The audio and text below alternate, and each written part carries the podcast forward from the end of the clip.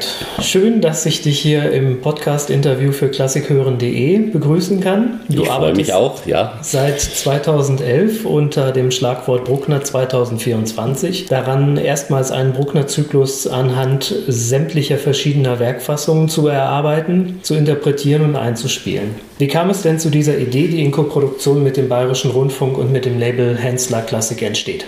Ja, diese Idee ist eigentlich das Resultat eines Prozesses, möchte ich mal sagen. Gut, mit Bruckner beschäftige ich mich seit meiner Jugend. Ein sehr faszinierender Komponist. Und 2007 kam ich auf die Idee, einen Bruckner-Zyklus erstmal zu starten.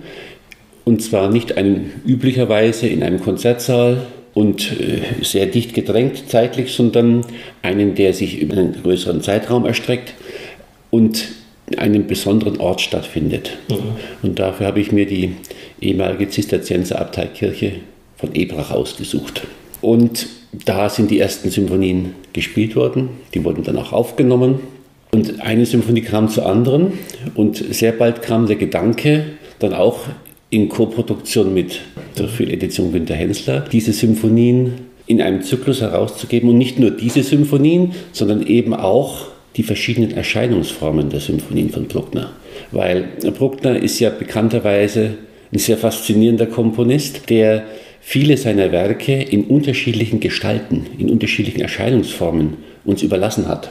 Und das hat mich schon seit meiner Jugend sehr fasziniert und begeistert. Wie kommt ein Komponist dazu, von einer Symphonie gleich drei oder vier verschiedene Fassungen zu schreiben. Das ist doch erst im ersten Moment denkt man ja, ein Komponist muss doch eigentlich ganz klar sein. Und wenn er sich darüber klar ist, dann äh, schreibt er das so hin und das, was vorher gewesen ist, die Skizzen und Entwürfe, die gehen irgendwie verloren. Oder die vernichtet er sogar. Aber er hat ja viel aufgehoben, wobei er selbst nie von Fassungen gesprochen hat. Und dein Projekt soll eben zum Bruckner Geburtstag in dem Jahr 2024 fertiggestellt werden, der 200. Geburtstag. Dann wirst du 13 Jahre mit den Bruckner Symphonien verbracht haben, wahrscheinlich vor dem Aufnahmeprojekt noch sehr viel länger. Ähm, hat man nicht manchmal das Gefühl, man möchte gleich wieder von vorne anfangen, weil man sich inzwischen durch die Arbeit mit Bruckner schon wieder so viele neue Erkenntnisse angeeignet hat, dass man die frühen Aufnahmen am liebsten nochmal machen möchte? Da ist schon ein bisschen was dran. Wobei es natürlich so ist, dass wenn man sich mit einem Werk beschäftigt, unabhängig ob das Bruckner ist oder Tchaikovsky oder Brahms oder welcher der wunderbaren Komponisten noch immer, dass man äh, eine Aufführung macht und am nächsten Tag denkt man sich, ach, es könnte vielleicht doch anders sein. Also es ist nicht nur eine Frage eines längeren Zeitraums, sondern auch eine Frage der persönlichen Auseinandersetzung.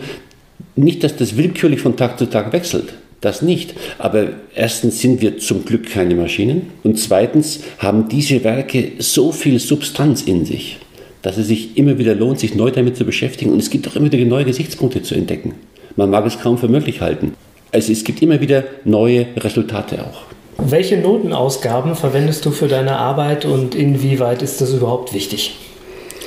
Ich hätte fast jetzt was Blasphemisches gesagt, nämlich dass die Notenausgaben, und ich bitte das nicht falsch zu verstehen, vielleicht sogar sekundär sind. Mhm. Das heißt nicht in arroganter Weise, es ist mir egal, woraus ich spiele. Nein, ganz im Gegenteil. Ich versuche natürlich auf dem aktuellen Stand der Forschung zu sein, was auch immer das auch sein mag. Denn was ist schon der aktuelle Stand der Forschung? Seit es Bruckner oder die Auseinandersetzung mit Bruckner gibt, seitdem gibt es auch verschiedene Ausgaben. Bruckner ist ein spezieller Fall. Denn die ersten Jahrzehnte nach seinem Tod wurde er meistens in Ausgaben gespielt, die nicht original waren. Das heißt, sie entsprachen nicht dem originalen Bruckner, sondern es wurden Bearbeitungen seiner Werke gespielt. Das ist nicht unbedingt der böse Wille gewesen seiner Schüler oder der Dirigenten, sondern diese dachten, man kann das so nicht aufführen, weil die Instrumentation doch völlig abwegig sei und man müsste das verbessern. Daher entstanden diese Bearbeitungen. Und erst Jahrzehnte später, hat man begonnen zu schauen, was ist denn der wahre Bruckner. Man hat die Autographen gesehen und hat gemerkt, das sind ja riesige Unterschiede. Und damit war die erste Bruckner Gesamtausgabe geboren, mhm. die mit der Zeit immer wieder modifiziert wurde, immer wieder verändert wurde. Es kamen neue Erkenntnisse hinzu. Es haben auch unterschiedliche Menschen sich damit beschäftigt. Eine Edition ist, so objektiv sie versucht zu sein, auch was Subjektives. Es hängt davon ab, wer ist der Herausgeber, welche Kriterien, welche Schwerpunkte sind für ihn. Und für mich war es jetzt bei meiner Einspielung wichtig natürlich am Puls der Zeit zu sein. Aber wichtiger als das ist der Blick ins Autograph. Ich habe mich sehr damit auseinandergesetzt, so dass ich natürlich Novak-Ausgabe, genau die Novak-Ausgabe genommen habe. Ich habe aber auch zum Beispiel für die äh, Einspielung der dritten Symphonie in der Spätfassung, man mag es nicht glauben, auf Franz Schalk zurückgegriffen. Natürlich nicht unkritisch und das nicht eins zu eins, denn es ist zum Beispiel sehr interessant, dass äh, Bruckner bei der Drucklegung der dritten Symphonie beteiligt war, aber auch seine Schüler, wie eben zum Beispiel Franz Schalk. Und oft ist es schwierig zu entscheiden, was ist jetzt von Schalk, was ist von Bruckner.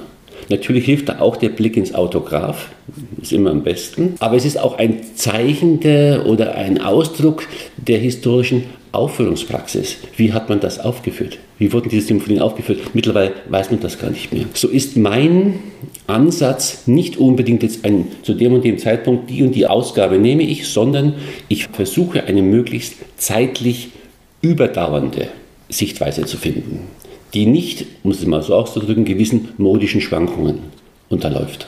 Und diese Sichtweise entwickelst du zusammen mit deinem Orchester Philharmonie Festiva. Wenn man mal auf die Suche geht, aus welchen Musikern setzt sich eigentlich diese Philharmonie Festiva zusammen, dann liest man auf der Website des Orchesters etwas nebulös, bestehend aus ausgewählten herausragenden Musikern deutscher Spitzenklangkörper. Was bedeutet das denn konkret? Nenn noch mal ein paar Beispiele. Naja, es ist so, wir haben schon diesen Festivalcharakter der ist mir schon sehr wesentlich. Was zeichnet so ein Festival aus? Dass Menschen zusammenkommen, dass Musiker, sehr gute Musiker zusammenkommen, die ganz bewusst miteinander Musik machen wollen.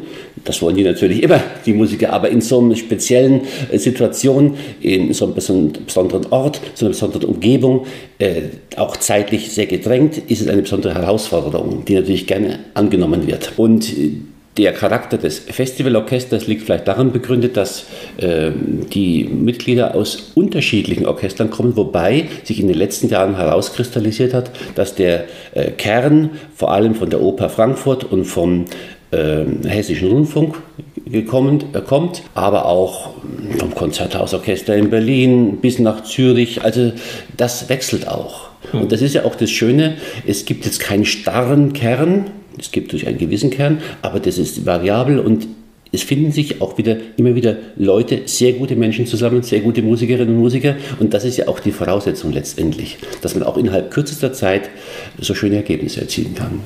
Wenn diese Spitzenkräfte aus dem deutschsprachigen Raum zusammenkommen, äh, findet sich da schnell ein gemeinsamer Klang oder muss man lange daran arbeiten?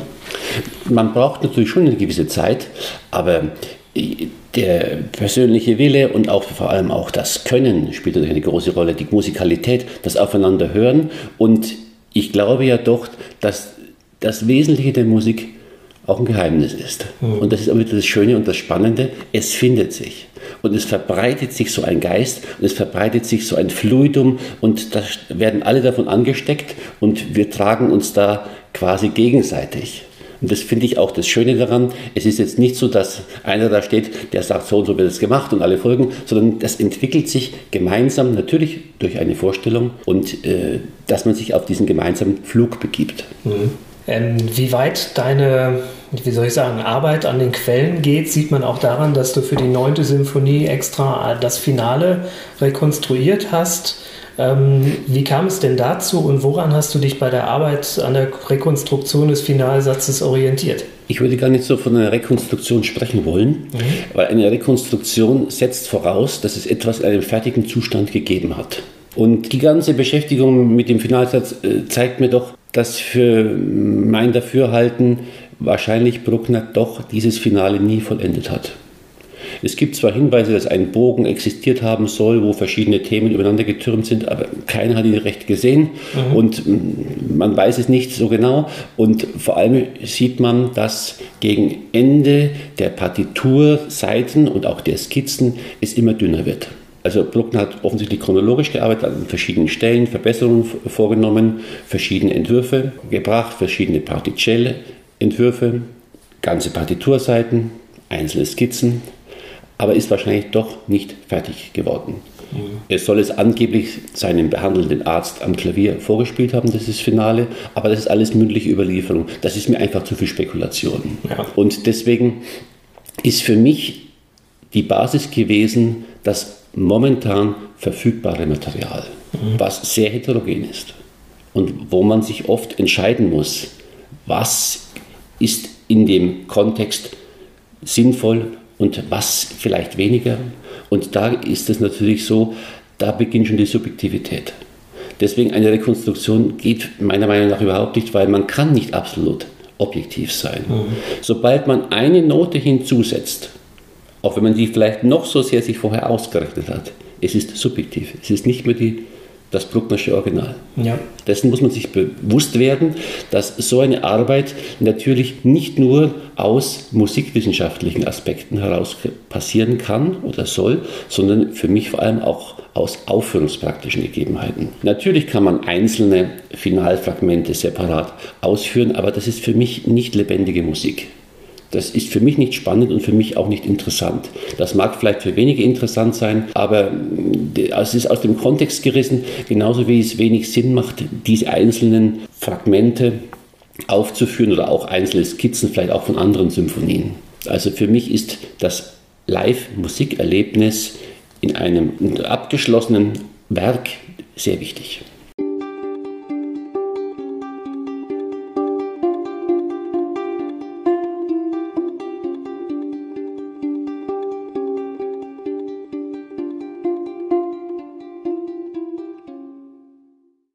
Du hast ja auch einzelne Sinfonien Bruckners für die Orgel transkribiert.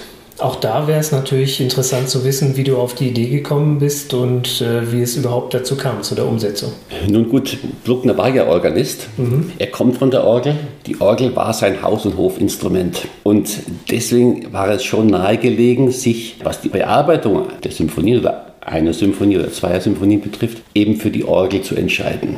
Also er war nicht primär Pianist, das Klavier war für ihn, denke ich, eher ein Hilfsmittel. Er hat ein bisschen Violine gespielt, aber das ist vielleicht marginal. Die Orgel war also sein Instrument. Und ich glaube, dass dieses Kommen von diesem Instrument Orgel auch Einfluss hat auf sein ganzes symphonisches Denken. Das heißt jetzt nicht, dass die Symphonien quasi transferierte Orgelwerke sind oder an der Orgel erdacht sind. Das ganz bestimmt nicht, weil das, da gibt es viel zu viele Unterschiede.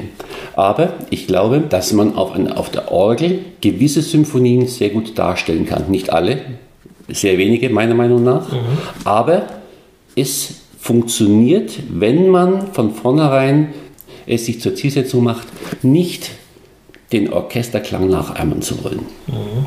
Weil das funktioniert meiner Meinung nach nicht, weil das Lebendige eines Orchesters das poetische Spiel einer Klarinette oder der Anfang der vierten Symphonie mit diesem wunderbaren Hornruf, das auf die Orgel zu übertragen, ist sicherlich möglich, wäre für mich aber nicht das Ziel zum Beispiel. Deswegen mache ich eine bewusste Auswahl. Hat es dich denn überrascht, dass ausgerechnet die Orgelfassung der 9. Symphonie für den Grammy Award nominiert wurde in diesem Jahr? Es hat mich auf der einen Seite überrascht, auf der anderen Seite muss ich sagen, es spricht dafür, dass die Herrschaften dort offensichtlich auch ein bisschen auf das Besondere schauen, mhm. also das Außergewöhnliche. Ja. Und man nicht nur die eingetretenen Pfade weiter verfolgt, die es so gibt. Äh, nun haben wir ja gerade auch die neunte Symphonie schon angesprochen. Mit der scheint dich eine besondere Beziehung zu verbinden. Also wenn ich mir die Diskografie anschaue, die du bis jetzt aufgenommen hast, spielt die neunte Symphonie eine große Rolle. Was genau fasziniert dich so an diesem Stück? Was verbindet dich mit ihr? Warum hast du dich immer wieder mit dieser Symphonie auch, ich sage mal, schöpferisch und nachschöpferisch beschäftigt? Ich finde es grundsätzlich spannend, sich mit Spätwerken zu beschäftigen. Mhm. Ob das die Turandot ist von Puccini, übrigens auch unvollendet, oder ob es der Parsifal ist von Richard Wagner, so auch die neunte Symphonie von Bruckner. Wobei gerade der Vergleich zwischen Wagner, Bruckner, neunte Symphonie, Parsifal sehr spannend ist, finde ich. Ich glaube, dass gerade diese Symphonie zum Ausdruck bringt, dass Bruckner zum ersten Mal so komponieren konnte, wie er wirklich wollte. Ich meine, er hat immer so komponiert, wie er wollte. Er war nie angepasst. Aber bei der neunten Symphonie beschreitet er nochmal neue Wege, die weit die Tür aufmachen, die also für mich eine unmittelbare Fortsetzung bei Arnold Schönberg finden. Und er sprengt da das romantische Element regelrecht und tritt ganz neue Bahnen an. Und das ist, glaube ich, was mich so sehr fasziniert. Sie ist auch sehr konzentriert. Das Überschwängliche, das Überbordende einer fünften oder einer achten Das ist in der neunten nicht mehr so vorhanden. Es ist für mich abgeklärt. Das ist Musik, die ist nicht mehr hier, die ist schon ganz woanders. Bruckner soll ja die Sinfonie auch dem lieben Gott gewidmet haben. Und ja. äh, inwiefern spielt dieses metaphysische Element da für dich auch eine Rolle? Also ich denke, dass das ein wesentlicher Faktor bei Bruckner ist. Früher hat man immer so lapidar gesagt, der Musikant Gottes. Ja. Das ist natürlich ein sehr naives Bild, bringt vielleicht ein bisschen seine Frömmigkeit zum Ausdruck. Das ist vielleicht auch gar nicht so schlecht. Man kann darüber schmunzeln, muss es aber nicht. Ich denke, dass dieses metaphysische Element ganz, ganz wichtig ist. Und das ist auch das, was mich an dieser Musik so fasziniert. Es ist eben nicht nur eine gewisse Dimension, es kommt noch eine andere Dimension hinzu. Vielleicht ist es auch das der wesentliche Faktor gewesen, warum ich diesen Bruckner-Zyklus oder nicht nur den Zyklus, sondern auch die Aufnahme aller Fassungen letztendlich vornehmlich in der ehemaligen Abteikirche in Ebrach gemacht habe. Nicht um jetzt da sozusagen einen musikalischen Gottesdienst abzuhalten, sondern weil diese Musik Dimensionen in sich trägt, gerade auch die 9. Symphonie, aber auch die anderen Werke, die in diesem Raum und mit diesem Geist sehr gut zum Ausdruck kommen. Und diese Symphonie hat ein ganz metaphysisches Wesen, gerade die 9. Symphonie, was mich sehr, sehr berührt innerlich. Da hast du jetzt schon eine gute Überleitung geliefert zu meiner nächsten Frage. Ich wollte nämlich auf die Räumlichkeiten zu sprechen kommen, in denen dein Bruckner-Zyklus entsteht. Die ähm, Kirche der ehemaligen Zisterzienser-Abtei Ebrach. Was macht für dich den besonderen Charakter dieser Räumlichkeit aus? Warum bist du ausgerechnet dahin gegangen? Man hätte ja auch jeden beliebigen Konzertsaal nehmen können. Das ist richtig, aber mit jedem beliebigen Konzertsaal erreicht man oft auch jeden beliebigen Klang. Bei der Abteikirche von Ebrach ist es nun so, dass im Verhältnis zu anderen Kirchen der Nachhall nicht so störend ist. Meiner Meinung nach. Ganz im Gegenteil. Die Kirche ist ja eigentlich frühgotisch, ist aber in der Spätbarockzeit und im Frühklassizismus umgestaltet worden innen umgestaltet worden durch Martin Bossi, einen bekannten Bildhauer aus Würzburg. Und diese vielen Stuckelemente zusammen mit dem Chorgestühl, was sich vorne in der Kirche befindet, diese vielen Stuckelemente sorgen dafür, dass der Klang eine gewisse Brechung erfährt. Nun ist die Kirche auch nicht besonders breit, sondern sie ist eher hoch und lang und hat von den Proportionen, man sieht es schon einfach, eine sehr ideale Gestalt. Und ich glaube, das Schöne ist daran, dass, die sich, dass der Klang sich nicht überschlägt. Er wird fokussiert, aber er bekommt noch eine Veredelung. Und natürlich, dann spielt natürlich auch der Genius Loci eine Rolle und überhaupt die ganze Atmosphäre und die Schwingungen, die dieser Raum hat. Nicht umsonst stehen Kirchen an bestimmten Orten. Und das, glaube ich, gibt noch ein wesentliches Element dieser Musik frei. Also es kommen noch andere Dimensionen hinzu, wobei, wie gesagt, dieser schöne Raumklang, diese Veredelung für mich ganz wichtig ist. Das macht also sozusagen den besonderen Bruckner Sound deines Zyklus auch aus. Und wenn man jetzt mal, ich stelle mich jetzt mal ganz dumm und frage einfach mal in Prozenten. Wie viel Prozent des Bruckner-Klangs deines Zyklus gehen denn auf das Konto der Interpretation? Wie viel auf die Besetzungsgröße?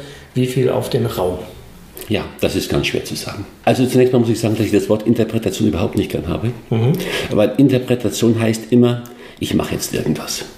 Das heißt, ich gebe jetzt mein, meinen Willen, meine Vorstellung da rein und ich glaube, dass das ganz falsch ist, dass das nicht der Demut entspricht, die man dem Werk gegenüber haben sollte, sondern ich bin der festen Überzeugung, dass das Wesentliche natürlich in den Noten festgelegt ist. Aber der Geist und das Wesen, das aus den Noten spricht, das wird erst natürlich lebendig, indem es musiziert wird, indem die Noten musiziert werden. Aber nicht in dem Sinn, dass man jetzt was macht, weil das heißt für mich immer Manipulation und Veränderung, sondern indem ein Fluss geschaffen wird, in dem man eintauchen kann und in dem sich alle wohlfühlen. Ein gemeinsamer Flug beginnt.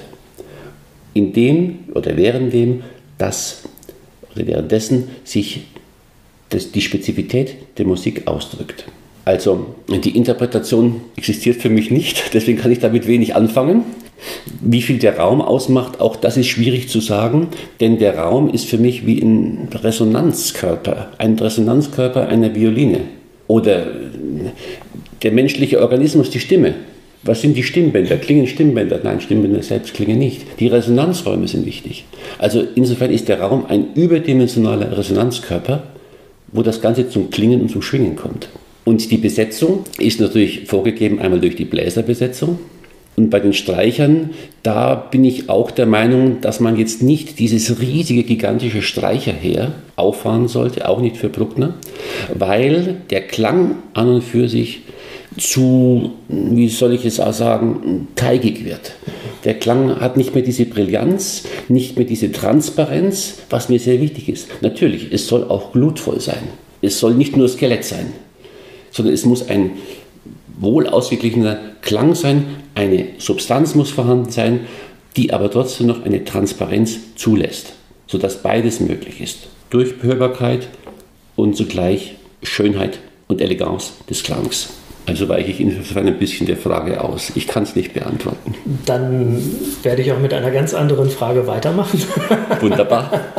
Du bist ja als Gastdirigent sehr aktiv, äh, dirigierst wechselnde Orchester im In- und Ausland. Was ist dir eigentlich bei deiner Arbeit mit Orchestern, die du nicht regelmäßig dirigierst, besonders wichtig? Also ich finde es immer sehr spannend, wenn man zu einem Orchester kommt, auch vielleicht zu einem neuen Orchester, welche Vorstellungen da vorhanden sind auch welcher Geist da weht. Denn jedes Orchester ist anders, so wie jeder Mensch auch anders ist. Denn das Orchester äh, gibt es ja nicht. Es sind die Musikerinnen und es sind die Musiker, die da sitzen und die da spielen und äh, mit denen man zusammen versucht, etwas zu gestalten. Und das hängt einfach vom Individuum ab.